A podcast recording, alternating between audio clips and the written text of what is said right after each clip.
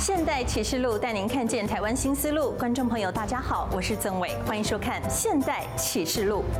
二零零八年动作电影《叶问》问世之后，这位行事低调的武林宗师，从此成了华人世界热门的大 IP，更是让咏春拳成了家喻户晓的拳种。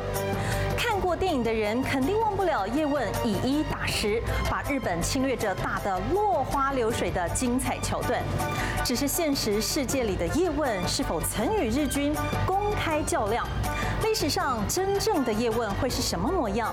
他是否真的如电影所描绘的，是个疼老婆爱孩子的暖男武术家呢？相传抗战期间，叶问曾经担任特务，为国民政府从事情报工作，真有此事吗？而叶问和他的弟子李小龙，真如电影般相处融洽吗？两个人可曾有心结？请看资深记者王卫京、陈维佑的深度报道。我要挑战十个，你反过来，不要这样！我要打十个，以一打十，所向披靡。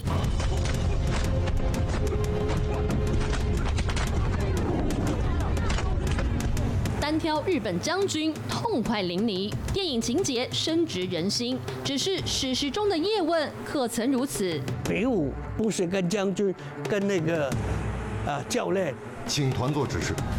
有传闻说，叶问曾在抗战时成为国民党特务，后来叶问会逃到香港，就是因为怕自己特务的身份被查出来。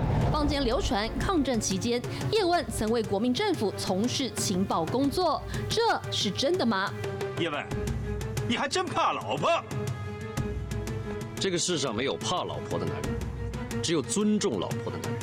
电影里，暖男叶问宠妻无度，更一度告别武术，陪病妻走完最后一程。实际上的这个生活的那那段的时间来看，就是张永成跟叶问啊是分居广东跟香港。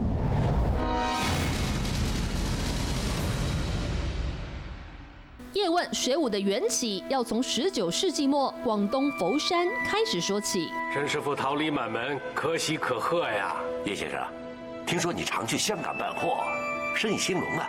啊，对了，我叫人拿租金给你。都说穷学文，富习武，那时尚未普及的咏春拳术被称为二世祖功夫，因为这套少爷拳只有富家子弟才学得起。我是广东南海佛山人，我父亲叫叶矮多。在香港文贤西街经营南北行生意，我叶氏在佛山人称培德里叶，也就是说，整个培德里都是我家的。叶家在广东佛山属于名门望族，家财万贯，所以叶问一出生就是大富人家少爷。我七岁学拳，师傅是陈华顺，佛山咏春是从赞先生开始的，我算是第三代传人。陈华顺呢，就。跟叶家就租那个祠堂来叫咏春，那么叶家租给他，他说：“我这个年轻人，你可以叫他吗？”那个时间才七岁，满七岁。咏春的精髓在于追影不追手，重心不重眼，知道吗？那个时间陈华信已经快七十岁。所以叶问一辈子叫他师傅呢，没有叫过一声师傅，都叫啊陈华顺叫华公。六年后，陈华顺中风病逝，临终前叮咛大弟子吴仲树好好照顾叶问，于是叶问就到吴仲树的拳馆继续学艺。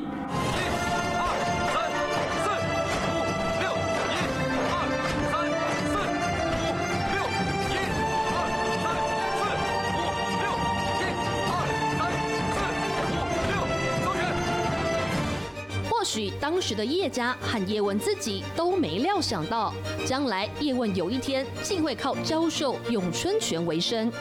清光绪三十四年（西元一九零八年），为求增进英语能力，十五岁的叶问被家人送往香港。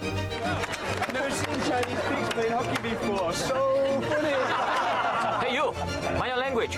My language? None of your business. I heard you say Chinese pigs. Oh, no, no. I'm sorry. I don't mean Chinese pigs. I mean 东亚病夫。就一些夜晚就看不顺眼，啊，跟他几个洋洋同学干起来，打起来。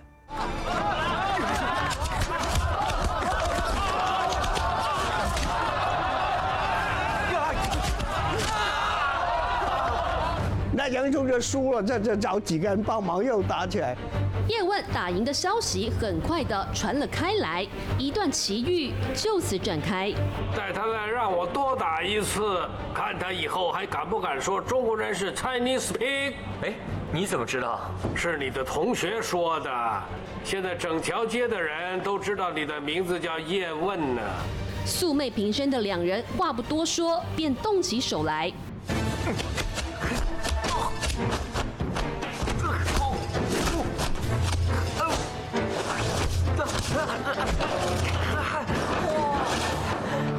这些不是咏春。师傅说咏春是手打七分，脚踢三分，专攻下三路。不要怪师傅。不错，传统的咏春是以手为主，但是不可以一成不变。变化了的咏春变得更加灵活，有脚法，有摔法，一招多用，招招实用。只是这位长者他是谁呢？我叫做梁璧，佛山人，人人称呼我先生璧。你师公梁赞是我爸爸，他是梁赞的第二个儿子。梁赞是佛山有名的中医，他是学了老爸的中医，他是能够看病啊、卖药啊。梁壁本身就是传承自梁赞的这个功夫的哈。那梁赞有一个弟子就是陈华顺，所以两个人就因为这样子又有了这种传承的关系。换句话说，叶问呢不是只有陈华顺这个老师。啊，连梁毕也是。你师傅陈华顺的咏春是以长桥和低腿为主，经过我不断改良变化后的咏春是短桥和高腿兼备。少年叶问在香港的四年，不是读书就是练拳，直到西元一九一四年。哎，叶问到佛山继承祖业，二十一岁的叶问经常与同门同号切磋武艺。叶问的咏春功夫逐渐打磨出独到光芒。一天，叶问上街与人挑衅，但对他比划的不是拳脚，而是把枪。甜甜蜜蜜过元宵。那么叶问跟他的表妹去看灯笼，那些军火上面那些什么排长啊，什么就是对叶问的表妹，哎呦，小姐你很漂亮哦，啊，我请你吃呃东西啊什么，哎，你没有摸手摸脚啊？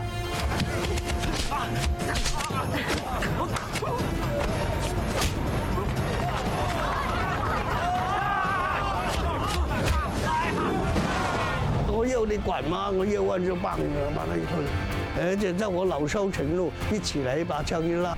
关于这段军民冲突，电影曾经如此演绎。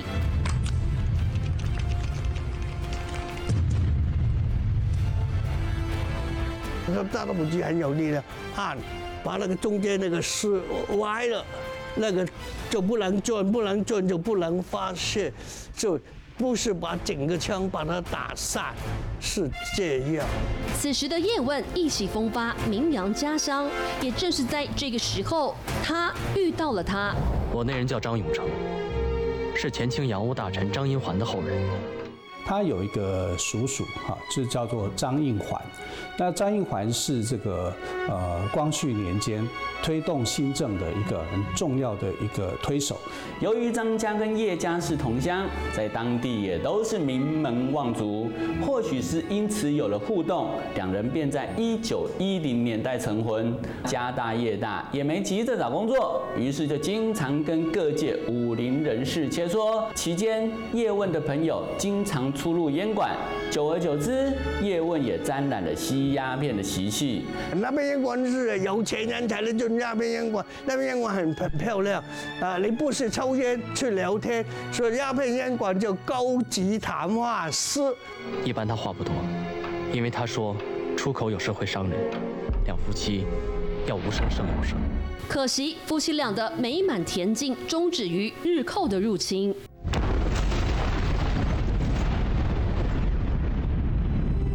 九三八年十月底，佛山沦陷。至此，四十五岁的叶问人生故事被分成了上下两集。你现在还练功吗？有时间都出来找事做了，是不是？一九三八年时，日军占领广州，叶问的祖宅被日军抢占。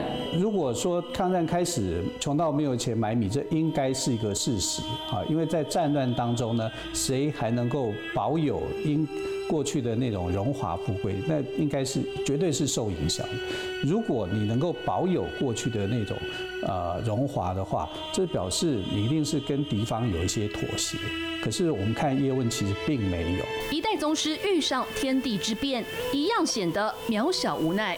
然而叶问的过人功夫早被日军闻悉，日方多次请他担任武术教练，都被叶问婉拒。直到这一天，叶问清楚知道他不能再说不了。因为你们滥用。将武力变成暴力，去欺压别人，你们不配学我们中国武术。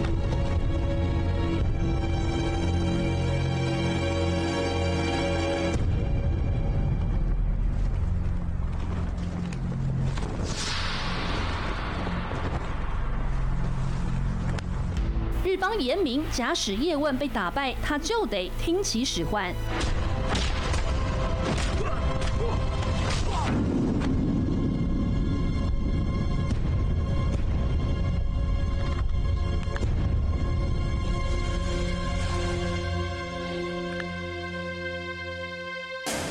典桥段令人热血沸腾，不过事实并非如此。叶问跟呃日本人比武，那么我们电影里面是跟那个日本将军，他不是是日本宪兵队的教练比武，比武怎么赢呢？都是那个人两次三次一跳，那个人跳过去打叶问，叶问的脚刚好在天里一压。你不能走，也不能打。哎呀，不好意思，不好意思，那就就定的输赢了，那就没有几分钟。就连这个片段，我要打十个，也是为求荧幕效果的虚构情节。对民族情怀，它当然一定有。啊，但就是说，呃，是不是有这么一个说法，说，哎，一个打十个，这已经变经典台词了啊？可是其实他没有叶问呢，其实不是一个喜欢惹事的人，他喜欢就是，呃，如果真的要有这样的情况的话，啊，他宁可选择就是躲避，啊，所以他没有打，更不要说啊，西洋拳师啊，或者是跟外国人发生冲突，这也是没有。比武得胜的叶问担心激怒日方，只得暂离佛山。但叶问到底去了哪儿呢？就跑到内陆，内陆呢刚好给国民党那些特务，就是戴笠的学生啊啊，跟他讲：你有没有帮我忙啊？你有你这么好的身手啊？这次任务艰巨无比，韩博经过再三考虑，也是最合适的人选。由你来担任这支特遣队队长。是。叶问当真为国民政府军统局担任过秘密特工吗？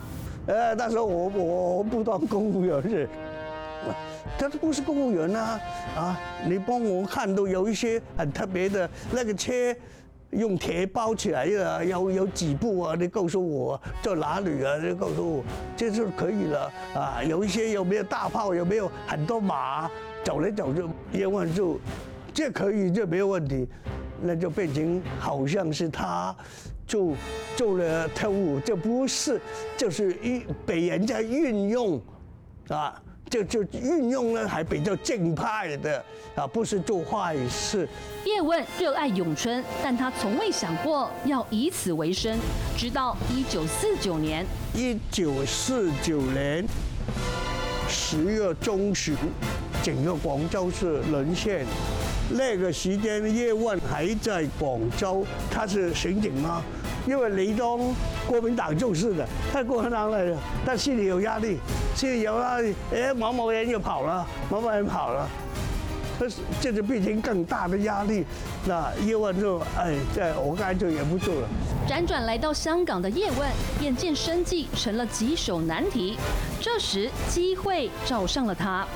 李文的认识香港饭店工会的理事长，叫梁相。梁相从小要学过功夫，他自己也学过功夫，他学龙行摸桥功夫。咏春没听过，叶问就讲：那我给你看看，这是一次手帮。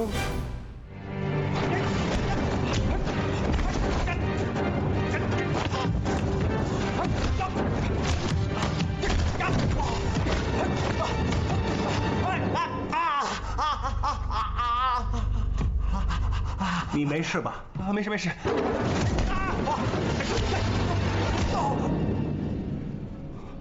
叶师傅，请收我为徒。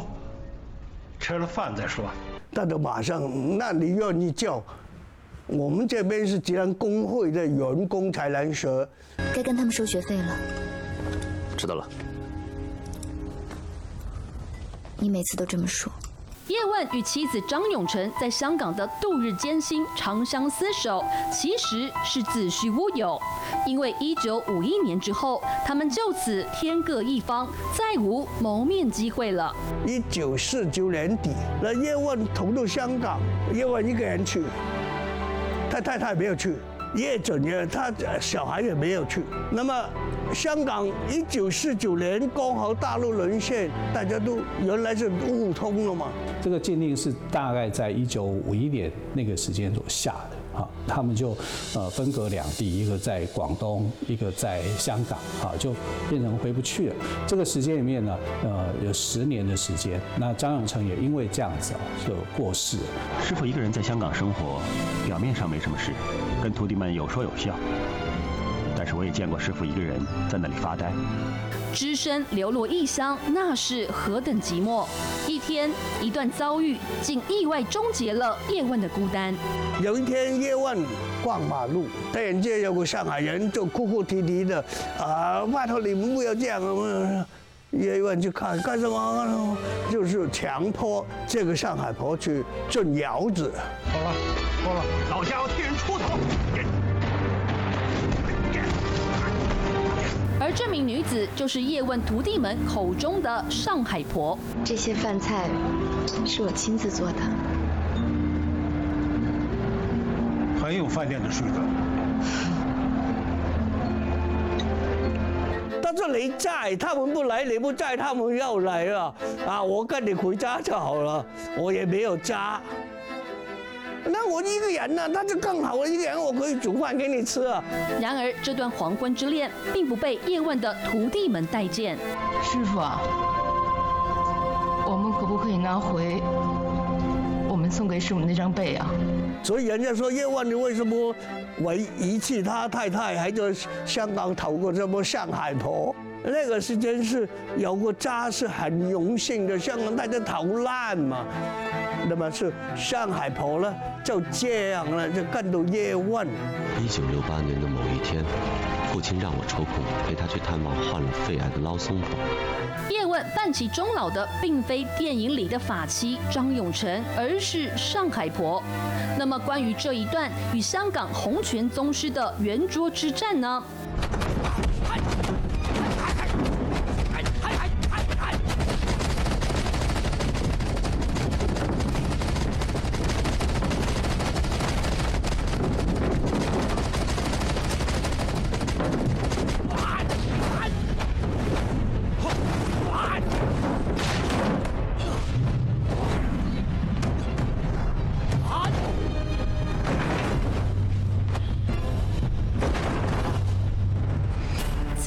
是真实发生过吗？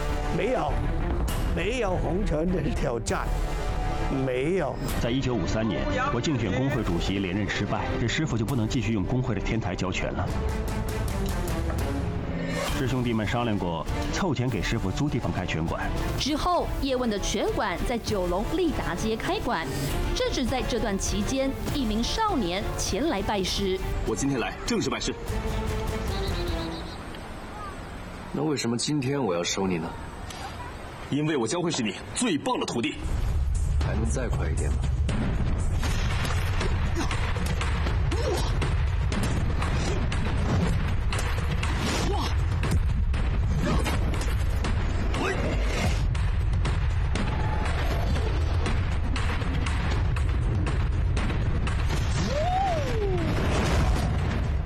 那个时间叶问已经是成了气候了，啊，成了气候。那个时间呢，一九五六年，李小龙十六岁。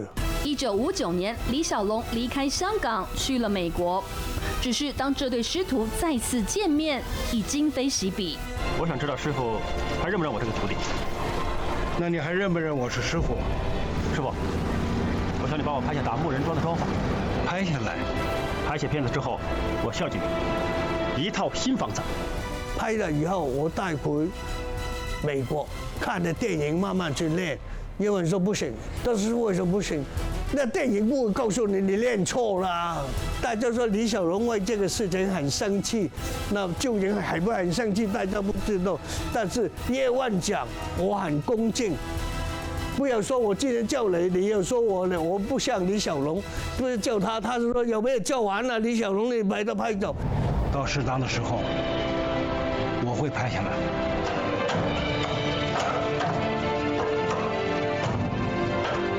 有一天，父亲让我把他打木人桩的桩法拍下来。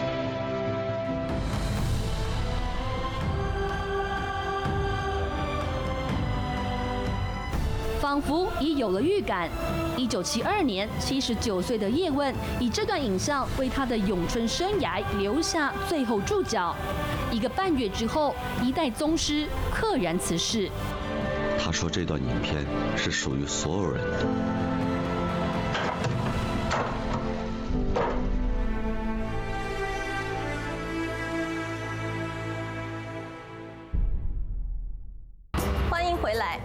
为清朝乾隆年间广东福建一带民间盛传的英雄人物，洪熙官有着不少以他为主角的影视作品。剧中的洪熙官总是被塑造成武功高强、嫉恶如仇、终其一生致力反清复明。如此鲜活的角色，洪熙官在历史上真实存在过吗？相传洪熙官师从洪承畴的部属蔡九仪，这位崇祯时代的武状元。蔡九仪为何和洪承畴分道扬镳？蔡九仪又是如何收洪熙官为徒呢？另外，武术界盛传洪熙官吸取了百家武术精华，再将少林武功融会贯通，自创出洪拳。洪熙官真的是洪拳祖师爷吗？继续是资深记者王卫金、陈维佑的深度报道。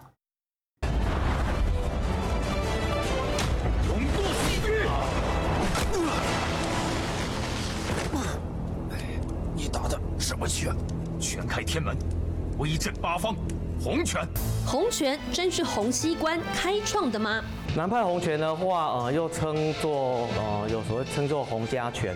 好，那基本上它的源流的话，其实呃，大概可以呃推估到大概是明末清初的时候。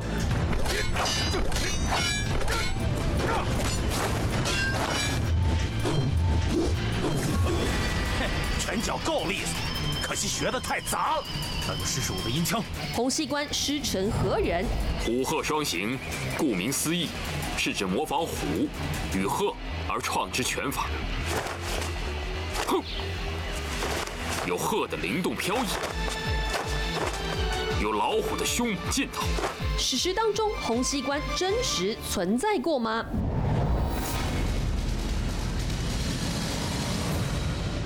南派洪拳宗师洪熙官的诞生与一位明末大将关西密不可分。蔡九仪呢是在崇祯年间的一个武状元啊，他是非常厉害的啊，所以崇祯年间的一个武状元，然后变成了啊洪承畴的一个一个亲信。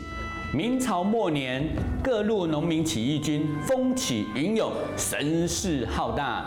不过，他们却有一个共同的克星，那就是洪承畴。崇祯十年三月，杨嗣昌向崇祯皇帝提出了一个四正六余、十面张网剿灭农民军的策略。这个策略首先限制了农民军的流动性，然后步步为营，各个击破。一经实施，颇见成效。张献忠兵败降明，李自成在渭南遭遇洪承畴、孙传庭的埋伏，被击溃，带着残部十七人躲进商洛山中。洪承畴、杨嗣昌飞马捷报，出征大捷，闯军四十万，整整杀掉了三十八万呢。然而，这场战役却已是大明王朝最后的回光返照。战的时候到了。皇阿玛，儿臣这辈子别无他求，只求做入关先锋。崇祯十一年九月，清军入强子岭，蓟辽总督吴阿衡战死，京师戒严。危急情况下，崇祯皇帝又只得从农民军作战前线调回洪承畴。蔡九宜也跟在这个洪承畴的一个身边，但洪承畴呢，最后的结果就是他在这个松山会战里面哈，因为呃部将叛变的关系哈，他打败了哈，输就被这个皇太极给俘虏。陛下，请赐我一死吧。哎，洪先生，这永福宫是娘娘的宫殿，比朕的寝宫都暖和啊。你且住一住。传闻洪承畴原本想要绝食殉国，但皇太极却使出美人计。大丈夫死就死，就算是杀头，也是一瞬之痛。可是绝食就不同了。我看经略身骨强壮，恐怕还有三五日的折磨。这样细煎慢熬的活受罪，太叫人为你难过了。姑娘。你别再说了，我不忍心看见金略受罪。参汤一喝，绝食的意志就松动了。此时皇太极又亲往问候，让洪承畴大为感动，索性判明降清。但蔡九仪就不一样，蔡九仪是坚决不降的。他看到洪承畴投降以后呢，他就非常的灰心啊，他就走啊，就离开以后呢，就到这个嵩山少林寺。知道我为什么到少林寺来吗？因为我的家没了。他想要把自己的功夫再更精深啊，来去对抗满清。力发于此，伤人不重；棍离心越远，劲力越强。嚯！非死即伤，你们务必要谨记，练功场上步步是道场。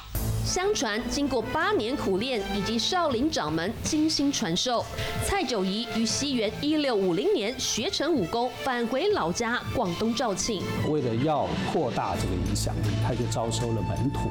那洪熙官啊，就是他的门徒之一。相传洪熙官是清康熙初年人，出生于广东花县的一户人家。这段拜师习武的经历，让洪熙官日后名声与反清复明画上等号，甚至有此传言，洪熙官是朱元璋后人，这真有可能吗？这户人家传说是朱元璋后人，为了逃避清兵追杀，隐姓埋名随难民南迁，定居多年后生下洪熙官。是否真是如此？目前欠缺有力证据。不过有学者考证，洪熙官真正的出生地是福建漳州。倘若真是如此的话，那就不可能是朱元璋后人了。一心继承师院的洪熙官，终于在康熙十二年（西元一六七三年）等到了机会。将军吴率天下文武成功，伐暴救民，共襄义举。今日总统三百六十万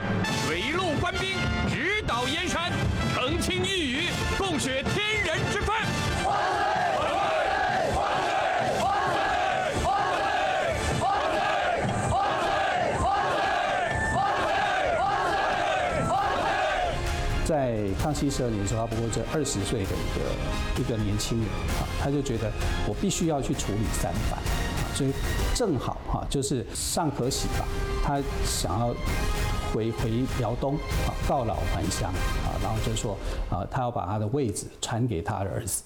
那康熙就想，你也不用传，你都干脆就就消掉好了。吴三桂索性起兵叛变，一时间叛乱四起。耿精忠于康熙十三年三月十五日，尚志信于十五年二月二十一日先后举起叛旗，时人描述为东南西北再再鼎沸，大半个中国都陷入战火。广东、福建啊，各自是平南王、靖南王的这个基地啊，所以他们一起立，还有这在外围的，还有这个呃郑经他们啊，也也台湾这边啊也响应啊，所以。一开始的时候啊，整个气势是站在这个吴三桂这个身上。就在这个时候，洪熙官加入了反清行列。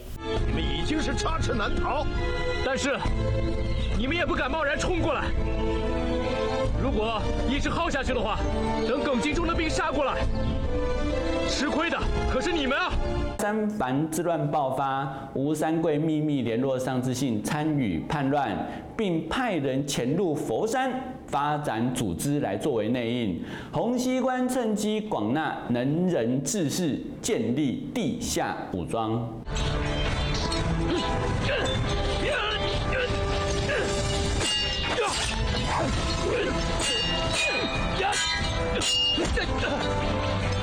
这个抗清起义的时候，啊，这个还是有效果的哈，因为包括云南、贵州、湖南、四川这一带立刻就受到影响，那其他的这个呃地区也受到影响，啊，影响到后来是连这个满族的人都认为自己可能要回关外去了，啊，所以可能会不保，啊，是呃康熙就觉得这仗还是要打下去。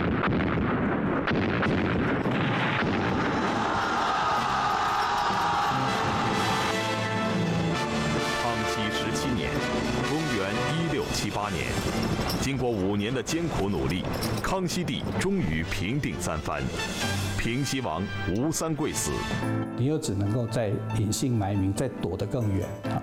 那呃，以这个洪熙官为例哈，他其实败阵以后呢，他只能就是四处的隐姓埋名的逃。捉拿朝廷反贼方世玉、洪熙官，悬赏一千两白银。一千两？我这辈子没见过这么多钱呀！洪熙官隐姓埋名，就此销声匿迹。此时的他吸收百家武功精华，再与少林武功融会贯通。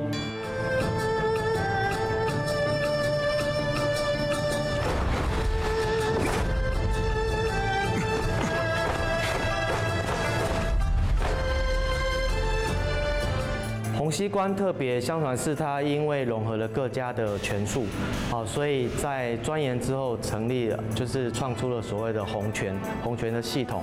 好，那在岭南一带就广为流传。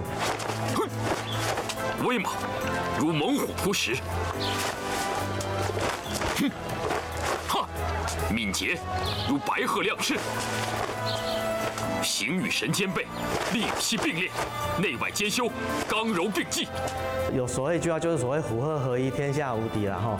但是当然我们不敢这么说，就是说以这它主要是强调说这一套拳，好，它是结合了虎的刚猛、好沉稳，以及鹤的这个轻灵的变化，所以它在洪拳体系里面哈，算是很至高的一一套就是拳术。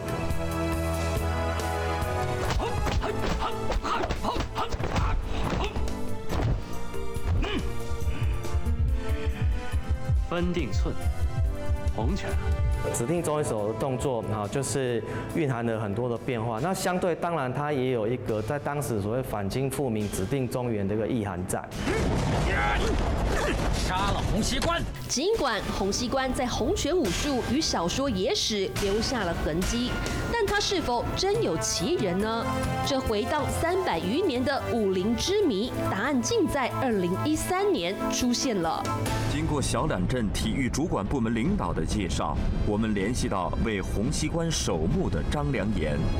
在他的引领之下，我们终于在大榄岗上找到了那块因为特殊的社会环境无法树立墓碑的洪熙官墓。洪熙官因为威名太盛啊，他也没有啊这个所谓的立碑啊，你不能立，看到他的名字就有很多人会去追杀啊，所以是守墓人去守护他。欢迎回来。少林石虎的排名当中，洪熙官位居第一，而名列第二的便是大家耳熟能详的方世玉了。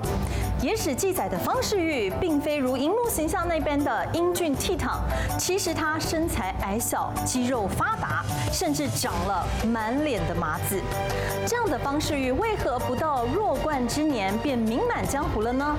此外，方世玉到底做了什么，导致少林和武当的恩怨急速白热化，甚至演变成广东帮会史上第一次大规模的帮派火拼？相传方世玉命丧于这场拼斗，年仅二十四岁。一身硬功夫的他，为何英年早逝？据说方世玉是被对手击中了补道穴，也就是肛门的照门，一命呜呼，有可能吗？继续是资深记者王卫金。陈维佑的深度报道。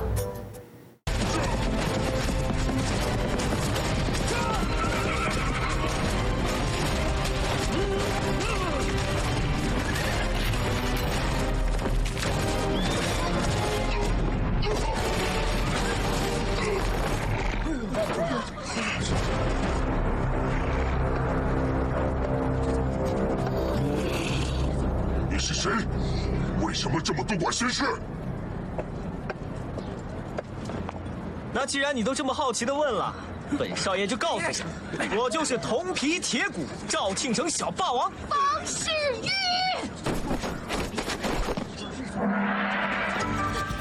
双全，武艺高强，真实的方世玉适合样貌？我们如果看电影版的方世玉，就会觉得哇，好帅啊！啊，其实实际版的方世玉没有那么帅啊，他个子矮小，而且比较精壮啊，然后甚至因为他得过天花的关系，所以他脸上有麻子。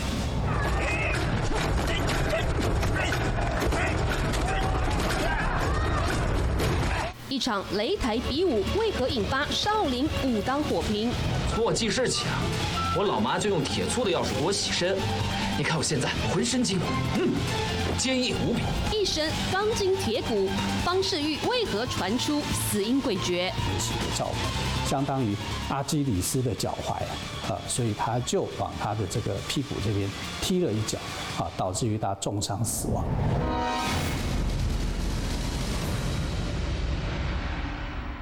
方世玉勇猛好武，可说是其来有自。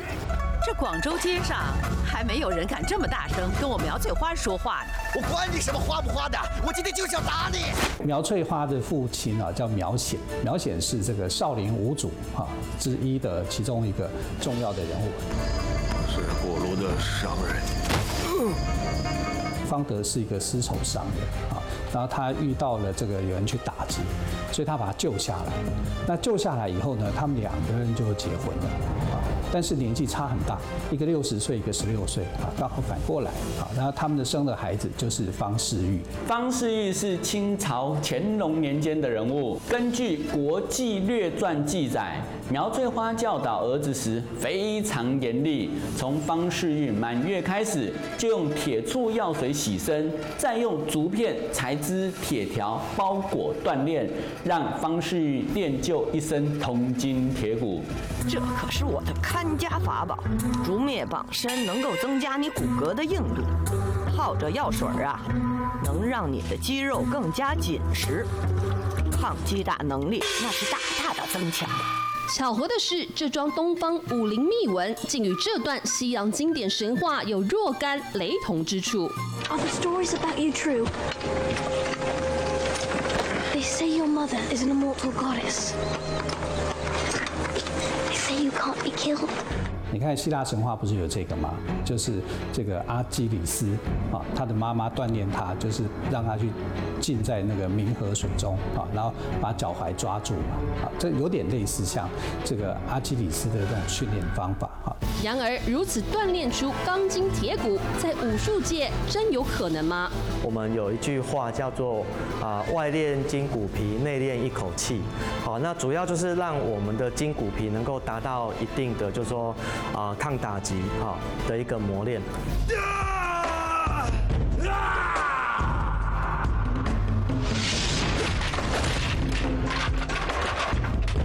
我们体系内也有所谓练排打工，会去做洗药洗，会去擦药酒。香喘的这个成分的话，可以让它达到一个就是保护的作用。再来就是说，因为毕竟排打，尤其主要是初学者啦，开始练可能会有一些疼痛、刺激感，它有带一点麻醉性。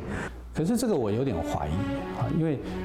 满月，孩子刚满月，哈，你就这样子不是虐待嘛？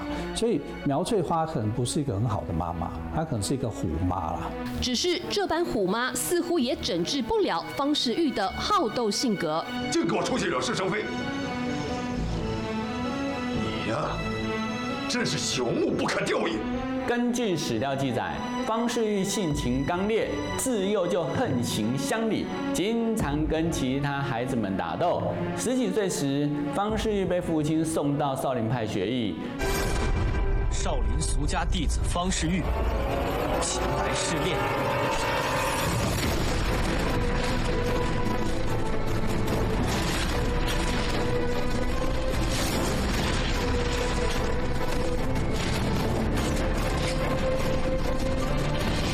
于他与洪熙官都拜入同一个师傅门下，洪熙官因此成为他的师兄。你这个小兔崽子，你娘敢骗？你不是明天才回来吗？我这不是赶着回来见你，追星赶月，不小心提前了一天吗？到少林学艺之后，武艺更是精进哦。年纪轻轻就名列少林十虎之一。都说江山易改，本性难移。方世玉的少林经历，并未能让他修身养性。方德带他到杭州做生意，途中见雷老虎摆擂台，上头写着“拳打广东全省，脚踢苏杭二州”。方世玉看了大怒，上台比武。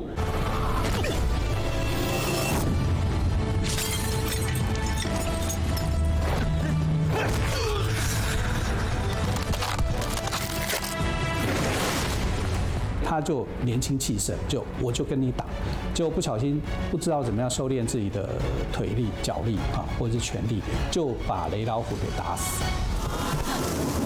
老爷，老爷，玉，你杀了我儿子，现在又杀了我老爷，我一定要将你碎尸万段。雷老虎的这个呃妻子啊是武当派一个叫李巴山的女儿啊，所以当丈夫被打死的时候，妻子啊，她其实叫李小环啊，就很不满啊，就去跟他的父亲告状。这雷老虎是我的女婿，对我还算孝顺，现在姓方的敢把他杀了，这分明是没有把我李巴山放在眼里。我就是要让他知道，得罪我李巴山要付出什么样的代价。没想到这起意外竟点燃了少林、武当两大武林门派的战火。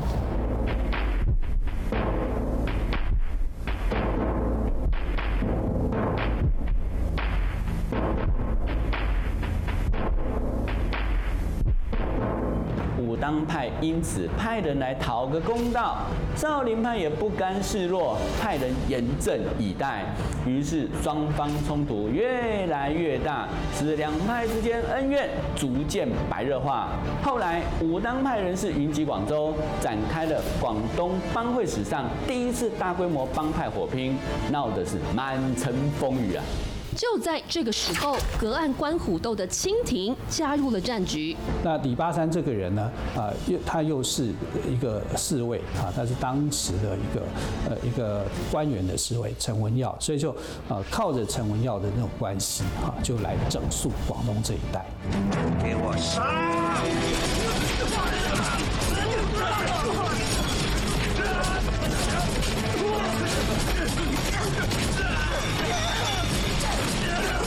数千清兵开进广州，以镇压黑帮之名，按住武当，攻打少林。据传乾隆二十八年（西元一七六三年），寡不敌众的方世玉人等在火拼中被相继击毙。根据野史《乾隆下江南》记载，方世玉并非武当派所杀，而是死于五枚师太手里。相传南少林被毁之后，洪熙官带领众人逃离，最后剩方世玉跟五枚师太决斗。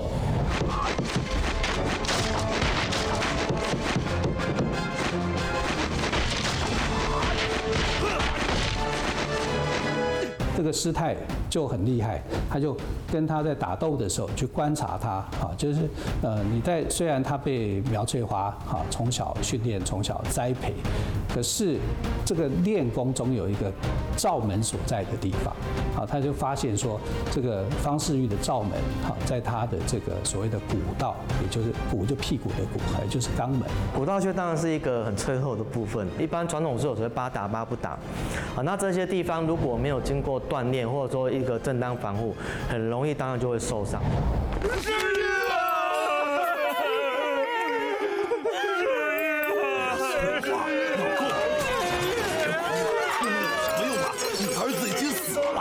尽管这种说法是来自于民间野史，但以中医理论来说，确实有些穴道是死穴，击中了死穴之后，轻则伤残，重则毙命。因此，方世玉死于练功罩门古道穴的说法是有几分可信度。